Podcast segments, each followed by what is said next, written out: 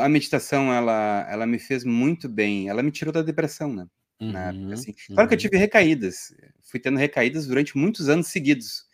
É, momentos difíceis, né? É, tinha uma questão também que eu fui descobrir 20 anos depois, que eu tenho uma intolerância alérgica a glúten. Uhum. Então, o uhum. meu organismo inteiro ele fica constantemente combatendo qualquer glúten que entra no meu corpo e isso uhum. desgasta a minha energia. Então, eu lembro Sim. que eu sempre estava cansado, sempre estava cansado, sempre cansado. Depois que eu resolvi a coisa do glúten, eu, é, é assim que as pessoas vivem com energia? então, minha própria depressão que é isso, né? uma questão com relação ao combate ao glúten, Sim. né? Olha que interessante. Uhum. Isso é muito importante as pessoas verem. Hoje, no trabalho do Kindness, por exemplo, a gente vai fazer uh, uma anamnésia com as pessoas e vai perguntar também uhum. como é uhum. que está o teu sistema hormonal, né? Como é que está uhum. Na tua alimentação, porque isso tudo pode influenciar também em questões emocionais e, e até mesmo depressivas ou de ansiedade, né?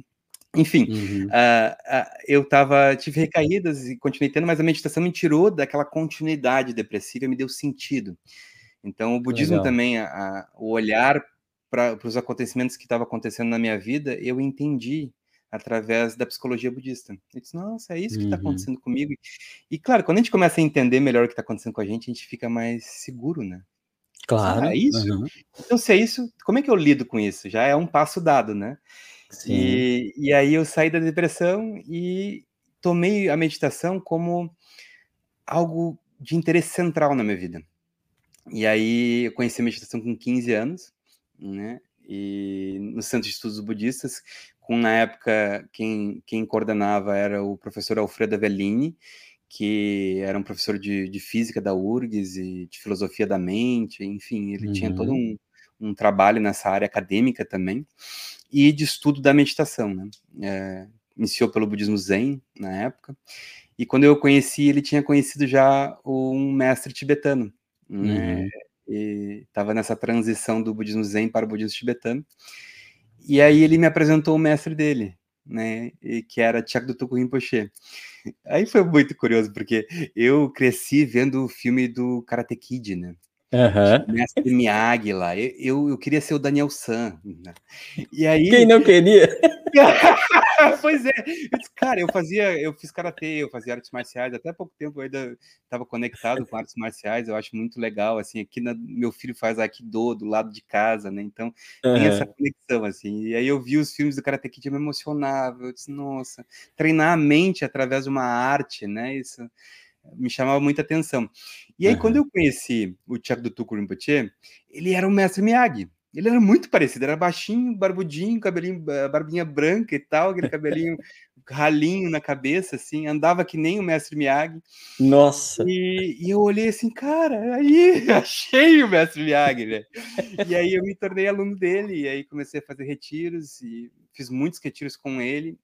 Fui viver no centro Uh, posteriormente, o, o professor uhum. Alfredo Avellini, ele, ele treinando com o Tiago Rinpoche, ele também foi ordenado um lama, que é um mestre de meditação, professor de meditação, né? Uhum. E aí, quando ele foi ordenado um lama, ele, ele criou uma comunidade aqui em Viamão, né?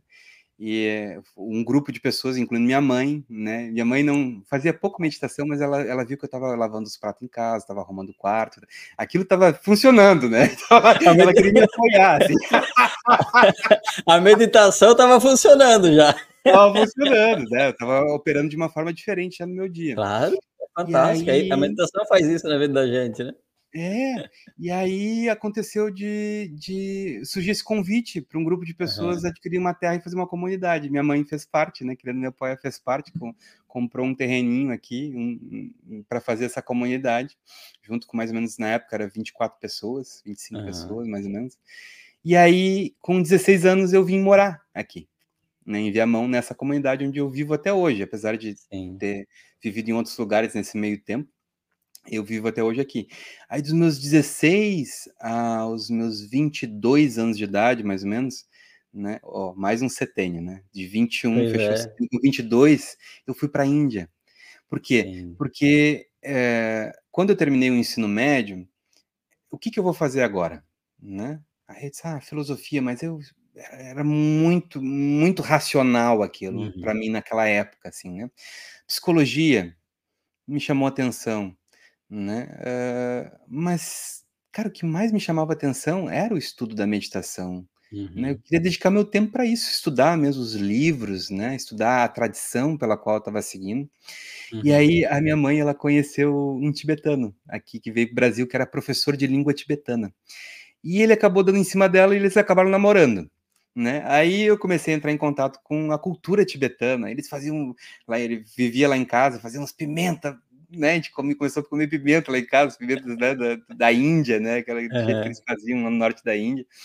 E aí ele me disse: Eu estudei numa universidade de filosofia budista e me formei. Achei um, um ele, ele, tinha o título de Shastri, que é como se fosse a uhum. graduação em filosofia budista.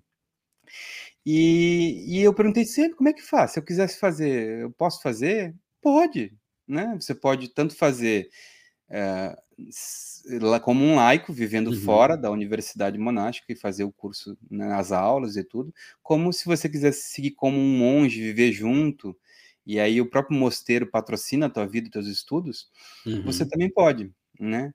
E aí eu comecei a olhar um pouquinho para essa, como é que é o estilo de vida monástico, e eu percebi que, nossa, o foco inteiro vai para isso. Porque tu não, não tem que fazer mais nada, te preocupar com mais nada.